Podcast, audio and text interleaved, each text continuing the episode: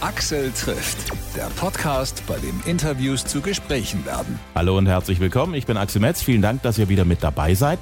Hallo auch an alle Hörer, die diesen Podcast neu entdeckt haben. Jede Woche Donnerstag gibt es eine neue Folge auf allen gängigen Podcast-Portalen zum Download und auch zum Streamen. Und diesmal habe ich einen Gast, auf den ich mich sehr gefreut habe, weil es wirklich nicht einfach ist, ihn zwischen seinen vielen, vielen Terminen auf der ganzen Welt auch mal ausführlich hier ins Studio zu bekommen zum Gespräch. Und er hat sich die Zeit genommen. Tino, der Dresdner DJ und Produzent, den die Welt kennt als Purple Disco Machine. Du bist stolzer Besitzer eines Albums, das die Welt erobert und ich muss sagen, ich habe da reingehört und mich hat's ziemlich weggebeamt. Also ich war ziemlich aus dem Häuschen. Okay, das freut mich natürlich. Weil wir haben uns ja schon vor einer Weile mal unterhalten und da haben wir festgestellt, dass du eine Menge Musikwissen, Hintergründe im Kopf hast. Und das hast du, finde ich, meine ganz private Meinung, sensationell auf die Straße gebracht. Ähm, danke. mit so mit Lob kannst du gar nicht so gut umgehen. Ne? Da weiß Ja, man auch nicht, man was man selten. sagen soll. Hört man selten. Ja, das stimmt. Ja, aber was soll ich dazu sagen? Ich kann natürlich auch sagen, ja, absolut gerechtfertigt das Lob. äh, aber ich weiß, was du meinst. Ja. Über allem dreht sich die Disco-Kugel, so wie du das auch erklärt hast mit deinem Alias Purple Disco Machine. Die Disco erlebt tatsächlich auf diesem Album eine totale Wiederbelebung und das finde ich so schön, weil Disco an sich, alle haben es immer noch im Kopf, vor allem so die Älteren und sagen, ach Mensch, damals Disco und so. Und irgendwie so richtig gibt's das nicht mehr, ne? Ja, das stimmt. Also es ist, es gibt natürlich, oder in, in den letzten Jahren gab es schon einige Künstler, die so etwas aufleben lassen haben, wieder ähm, wie Lady Gaga oder Dua Lipa oder ähm, ja auch Bruno Mars.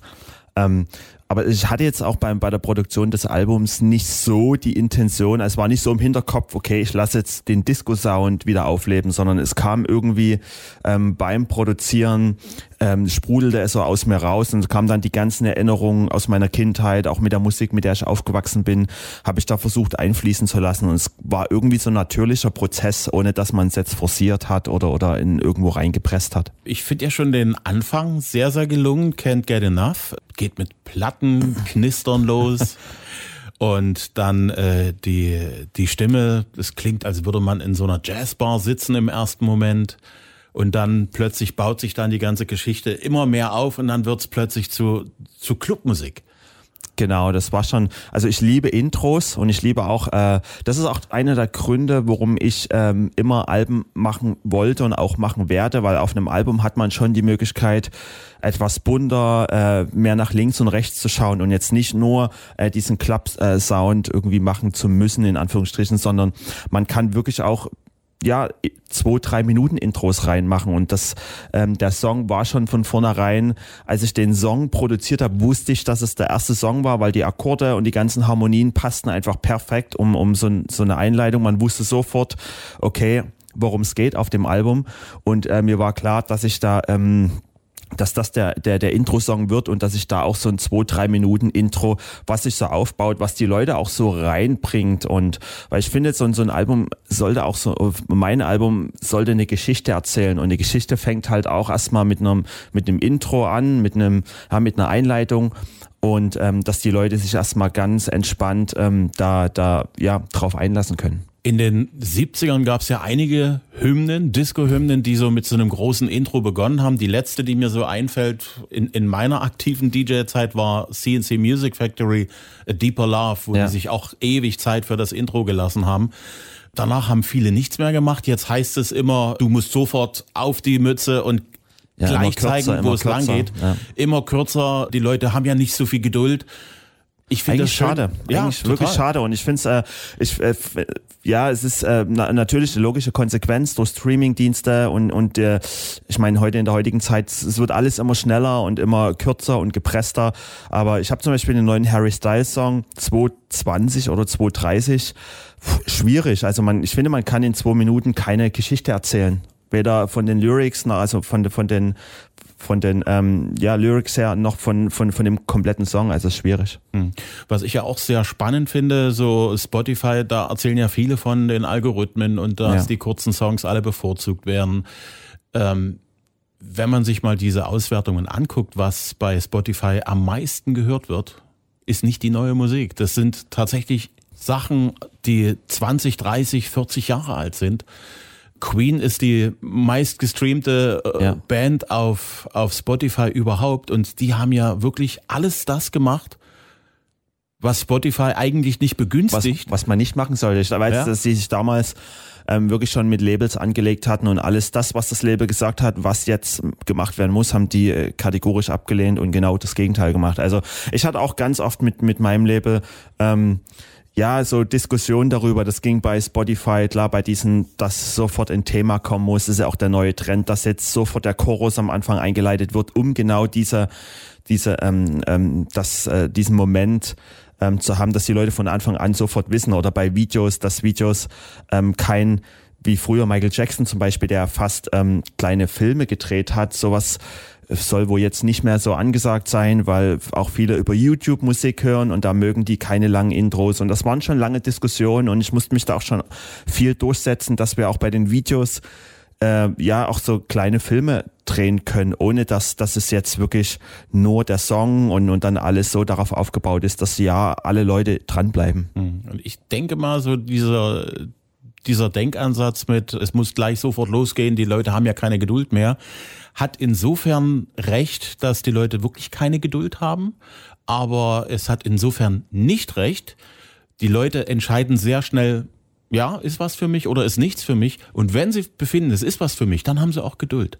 Definitiv. Also das, ich, ich finde, das ist ja auch äh, so eine Aufgabe der Künstler, auch den Leuten eine Alternative zu zeigen und zu sagen, okay, es geht auch anders. Also es, äh, es, es gibt ja Möglichkeiten und es gibt ja, wie du es gerade sagst, mit Queen, es gibt ja Beispiele, dass, dass Leute einfach ähm, Songs hören wollen, die länger sind als zweieinhalb Minuten und dass der Trend nicht unbedingt für jeden ähm, auf jeden zutrifft und äh, von daher ich versuche da diesem Trend nicht zu folgen und ähm, ja es gibt es ist halt die Frage, für wen man Musik machen will. Und in- meine Intention ist, Musik für Musikliebhaber zu machen. Und Musikliebhaber wollen sich drei, vier Minuten Songs anhören und dann ist es perfekt. Wenn sie zwei Minuten Songs hören wollen, dann ähm, entweder schneiden sich meinen Song irgendwie zurecht oder sie hören dann andere Musik. Und dann muss ja zuallererst die Musik, die du machst, dir gefallen. Wenn sie dir nicht gefallen Genau. kann, dann hat sie ja eigentlich auch sch schlechte Schon Chancen. verloren. Ja. Schlechte Chancen, dass es jemand anderen auch gefällt. Dann hat man als Künstler schon verloren, ja. At the Disco ist so mir beim Hören so als allererstes durch den Kopf geschossen, so 70s Funk meets Daft Punk. Genau, durch die Talkbox, ja.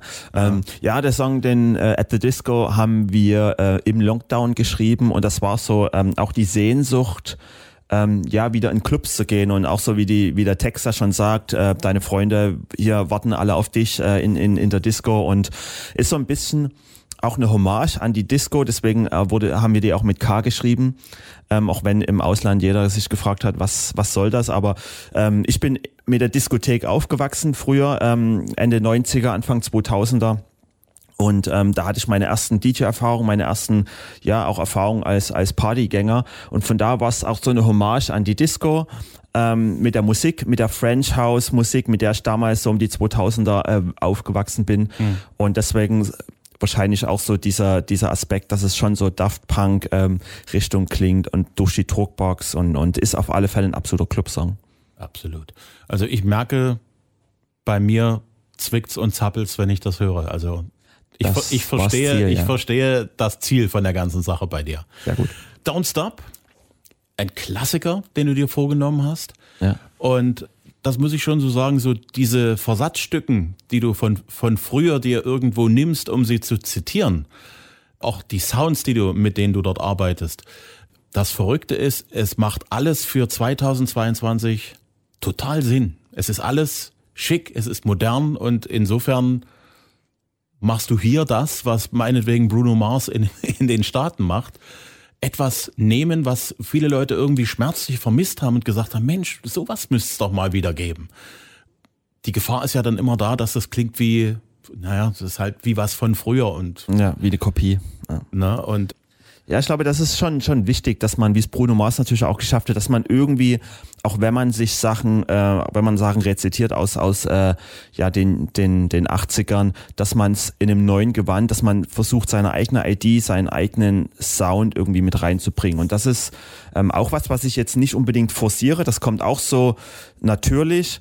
Aber ähm, mir ist es schon wichtig oder wo, womit ich auch die letzten zwei Jahre viel Zeit verbracht habe, auch bei der Produktion des Albums, gerade dann im Lockdown, wo ich das äh, die letzten Sachen vom Album dann gemacht habe, war, dass ich wirklich äh, Synthesizer mir noch gekauft habe aus der damaligen Zeit und Sounds, ähm, die ich im Kopf hatte, die von damals äh, ja mit denen damals schon gearbeitet wurde, dass ich die versuche wieder zu kreieren in einem neuen, vielleicht moderneren, ähm, auf einem neuen, moderneren Weg. Aber trotzdem habe ich schon versucht, auf dem Album zu, ich würde sagen, das Album ist schon 80 Prozent mit diesen analogen äh, Synths von damals entstanden. Und das macht wahrscheinlich auch so diesen Unterschied zu, zu anderen Songs, die jetzt rein äh, am Computer entstanden sind. Das bringt nochmal so dieses Leben rein, diesen organischen, ja, die, die Seele einfach in, in den Songs. Und das gemischt, gepaart natürlich mit, mit schon House Beats, mit House, äh, ja, Percussions und Drums, die dann schon mehr Groove und mehr Wumms geben,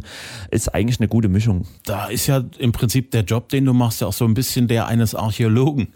Weil äh, erstens mal muss man ja sich raushören, was findet denn da statt in irgendwelchen Songs, die älter sind, die du mochtest. Dann äh, musst du dir überlegen, welche Instrumente sind denn da verwendet worden? Vermutlich. Wo kriegt man das noch her? Wo, wo kriegst du diese äh, alten Synthesizer denn überhaupt her?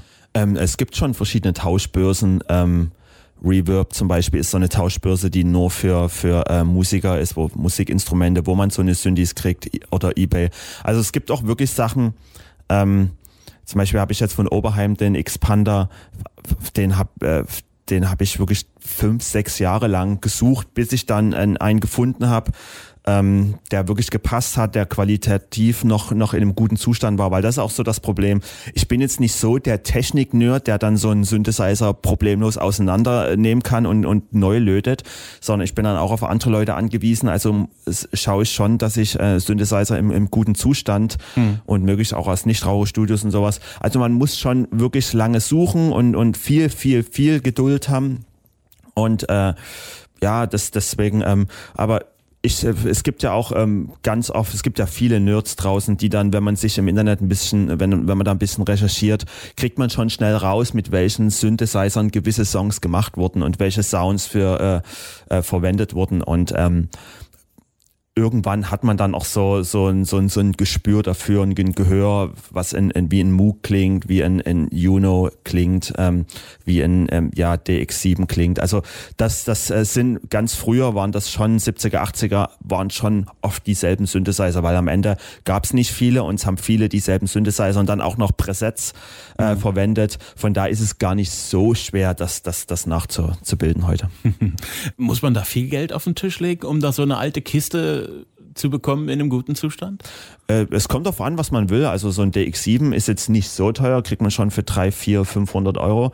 Aber ähm, so, ein, so, ein, so ein Oberheim zum Beispiel, so ein Expander, muss man schon 5.000, 6.000 Euro hinlegen. Und das geht natürlich noch weiter. Es gibt dann auch, wenn man in, in Moog haben will, muss man dann schon 10.000, 12.000 hinlegen. Also es kommt immer auf den Zustand an und deswegen ähm, sollte man auch Geduld haben. Man muss nicht gleich bei jedem äh, Wahnsinns, es gibt auch viele, die haben einfach ähm, utopische Preise und, und äh, wirklich Mondpreise und man muss auch nicht jeden Mist mitmachen. Und äh, für mich war es dann schon, ähm, ich sammle die gern, aber nicht um jeden Preis. Also ich bin jetzt keiner, der da, ähm, der da wirklich Utopie Preise bezahlt, sondern ich, ich schaue dann lieber länger und warte noch ein Jahr und, und äh, muss mich dann in Geduld üben, was mir relativ schwer fällt, aber es, es geht schon. Ja, und es geht ins Geld. Was sagt die Familie dazu?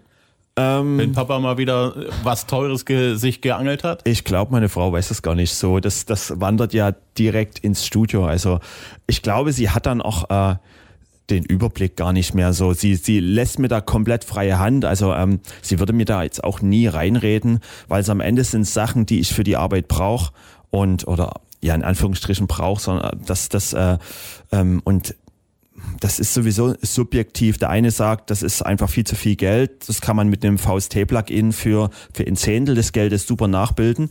Und wahrscheinlich würden auch acht von zehn Leuten keinen Unterschied hören zwischen der äh, VST-Plugin, also der Computerversion oder dem Original-Synth. Aber ähm, ich kenne den Unterschied und von daher ähm, ja, ist es mir dann schon wichtig, den, den Synth zu haben. Das kann ich sehr gut nachvollziehen. Du kennst den Unterschied und damit ist es, wenn du sowas nachgebildet hast, halt nicht mehr ganz so viel wert. Definitiv. Und es ist auch meine Arbeitsweise. Ich äh, frickel lieber oder drehe lieber an, an kleinen Rädchen rum. Ich bin einfach kreativer an einem Synthesizer, als wenn ich mit der Maus da irgendwelche ähm, ja, Zahlen hoch und runter schiebe. Also man ist gefühlt schon kreativer und das ähm, ich glaube, dass also gerade so ein bisschen das ist dieses Comeback von analogen Sachen da ist, auch Vinyl und, und viele Sachen, selbst Kassette ist jetzt wieder da. Mhm. Und ähm, ich glaube, dass das erlebt gerade so ein, so ein, so ein, ja, so eine Wiederauferstehung. Das ist so im Zeitalter, wo alles digital wird und immer mehr sich ins Internet verschiebt. Wir Menschen sind analoge Wesen. Wir brauchen was zum Anfassen, wir brauchen was zum, zum Schmecken, zum Riechen. Also ich glaube, das ist eine der wesentlichen Erkenntnisse aus den letzten zwei Jahren jetzt auch, wo wir ja viel digital machen mussten. Definitiv, also die Haptik ist total wichtig und ich glaube, es wird bei jeder digitalen Bewegung gibt es auch immer so eine Gegenbewegung, ob das bei der Fotografie ist, dass das immer wieder, ähm, dass es immer wieder zur analoger Fotografie zurückgeht. Ähm, das, das, und, bei der Musik genauso, also wie man Musik konsumiert. Und ich glaube, dass der Wert, dass die Wertigkeit, wenn ich das jetzt vergleiche, zum Beispiel mit früher, wie, wie lange man Geld gespart hat, um sich dann eine CD oder eine Schallplatte zu kaufen, dann hatte man die in der Hand, ist nach Hause und hat dann das Heftchen durchgeblättert und das hatte einen Wert und heutzutage lädt man sich irgendwie äh, für umsonst irgendwelche Lieder aufs Handy. Und ähm, es ist logisch, dass die Wertigkeit der Musik ähm, nicht mehr die ist, als wenn man wirklich Geld investiert hat und, und Zeit und, und ja, investiert hat, um, um da in den Plattenladen zu gehen. Es ist etwas schade, aber das ist der Lauf der Zeit und da, da braucht man sich jetzt auch nicht irgendwie versucht, dagegen hm. aufzulehnen. Gibt's eine Platte, wo du sagst, das ist irgendwie meine wertvollste, die ich mir geholt habe für mich selber? Also jetzt nicht so vom, vom Kaufpreis her oder vom Sammlerwert her, sondern eine Platte, die du dir irgendwann mal zugelegt hast, wo du sagst, irgendwie hat die einen ganz speziellen Platz in meinem Herzen. Ähm, ja, es, es gibt so einige Platten, die mich, ähm, ich habe eine, ähm, die habe ich vor, vor einigen Jahren mal in, in in ähm, Südamerika, ich glaube in, in Brasilien, habe ich die von einem von so einem Plattensammler, der war Fan meiner Musik und hat mir die mitgebracht. Und zwar eine, ich habe die brasilianische Ausgabe von Purple Rain von Prince, aber in einer komplett lila lila Vinyl. Und die soll wohl sehr sehr selten sein, sehr rar sein. Und ähm, ich verstehe bis heute nicht, wo das war seine einzige, worum er mir die geschenkt hat, aber ähm, die hat auf alle Fälle einen extra Platz in, in meinem Regal und ähm, ich habe nicht geschaut, was die was die kostet, aber dadurch, dass das so eine so eine brasilianische Ausgabe war und da sehr sehr wenig von von äh, gemacht wurden damals Anfang der 80er, ähm, würde ich schon einigen Wert haben, denke ich. Hm. Okay, das ist eine, die wahrscheinlich sehr wertvoll ist, eine, die für dich einen speziellen Wert hat, weil du, nehmen wir mal an, es ist die erste, die du dir gekauft hast, bevor du als DJ richtig losgelegt hast. Sowas in der Richtung. Gibt's da was, wo du sagst, die, die ist vielleicht auch schon abgeranzt und die Hülle ist nicht mehr schön, aber ich liebe die immer. Ähm, es gibt, äh, ich glaube, so das erste Album, was ich mir auf Vinyl gekauft habe, war 1997 äh, Daft Punk Homework. Und äh, das habe ich mittlerweile, also ich habe mittlerweile, ich glaube, die zweite oder dritte Ausgabe, weil ich weiß, die, die erste Ausgabe habe ich irgendwann, die habe ich so oft gespielt, dass, dass es irgendwann nur noch gesprungen und geknackst hat. Deswegen habe ich mir das Album dann irgendwann fünf Jahre später nochmal geholt und ich glaube, mittlerweile habe ich die dritte Ausgabe jetzt, weil ich ähm, gerade dieses, äh, dieses Album in den letzten 20 Jahren auch zu der Zeit, wo ich noch Vinyl gespielt habe, viele Jahre, so oft hoch und runter gespielt hat. Und die, ähm, ähm, ich habe die, die allererste Version noch, aber ähm, leider nicht mehr spielbar. Aber das ist schon so eine, ich glaube, das ist definitiv mein erstes Album, was ich mir auf Vinyl damals gekauft habe, glaube 96 oder 97. Mhm. Welcher Track auf dem Album ist am zerkratzesten? Um, ähm, Around the World wahrscheinlich. Alles klar, das kann ich gut verstehen. Ich habe das Zufall, ich habe heute erst gelesen, Discogs, dieser Sammlermarkt da, ja. dieser Online-Markt, hat eine Top 15 der beliebtesten, angesagtesten mhm. Sammler-LPs. Und du hast du auf Platz 1 Pink Floyd, Wish You Were Here, auf Platz 2 Daft Punk, Random Access Memories. Okay, ich hätte schon gedacht, dass es das alte Album ist. So, und ich gucke mal, warte mal, was haben wir noch? Pink Floyd, Pink Floyd, The Wall, Dark Side of the Moon, Michael Jackson, Thriller.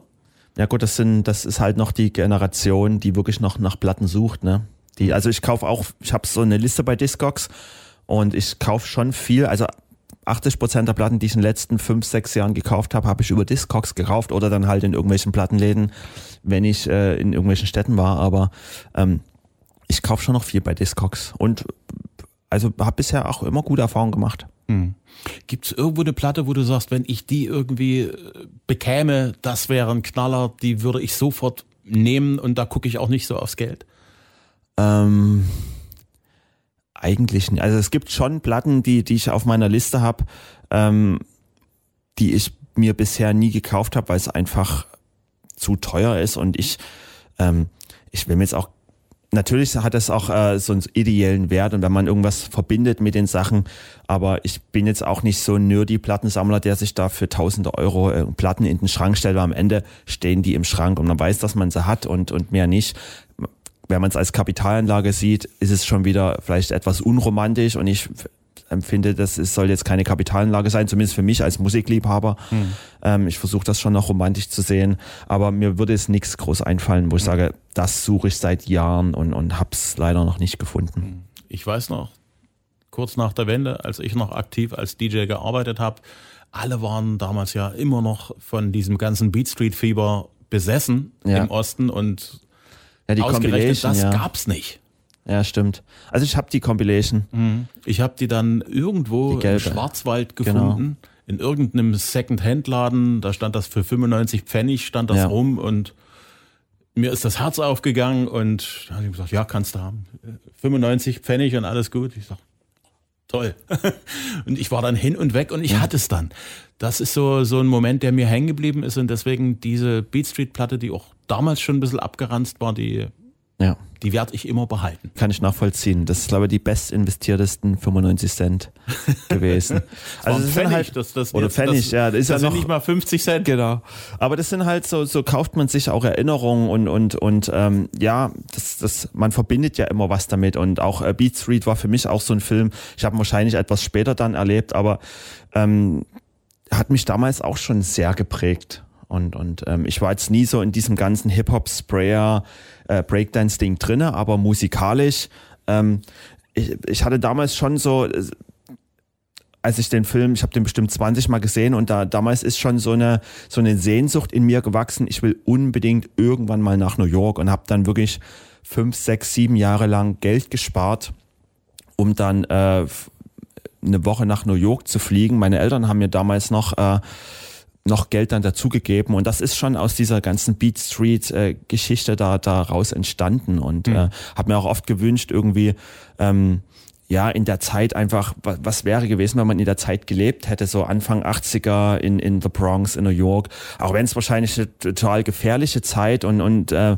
nicht so eine lebenswerte Zeit im Vergleich zu jetzt ähm, ist, aber die irgendwie hatte das alles was. Gerade wie die ganze Musik entstanden ist, wie sich so Subkulturen entwickelt haben, wie Leute einfach ähm, ja aus dem Underground heraus ihr eigenes Ding gemacht haben und sich da irgendwie Stile entwickelt haben. Es war schon spannend. Heute ist mhm. leider schon vieles überflutet und alles schon mal da gewesen und ähm, ja. Mhm.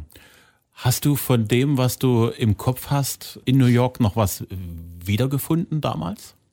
Ähm, ja, also man hat ja, ich glaube, man ist ja auch so ich bin auch mit amerikanischen Filmen aufgewachsen und von daher, ich weiß noch, wie ich in New York damals aus dem Flughafen raus bin und schon allein die gelben Taxis war für mich so, okay, jetzt bin ich da. Das war so, ich habe mich in dieses gelbe Taxi gesetzt und und wusste, jetzt ist mein Traum wahr geworden und äh, das äh, das war schon auf alle Fälle ähm, und bin dann auch so, habe dann Plattenläden äh, aufgesucht, war auch ähm, in einem Club und, und sowas. Also ähm, das, das war schon auf alle Fälle eine sehr ereignisreiche Woche und, und ähm, die, die mir auch auf der anderen Seite natürlich auch gezeigt hat, dass nicht alles Gold ist, was glänzt in Amerika auch gerade mit diesen ganzen Homeless-Leuten, was ich dann wirklich zum ersten Mal so mitgekriegt habe, ähm, habe dann auch so die Schattenseiten des, des äh, ja, Ganzen gesehen, aber nichtsdestotrotz ist es immer noch, ich bin zum Beispiel jetzt am Freitag, ähm, fliege ich wieder nach New York und ich freue mich immer, wenn ich, wenn ich da spiele und die Stadt hat irgendwie so ein,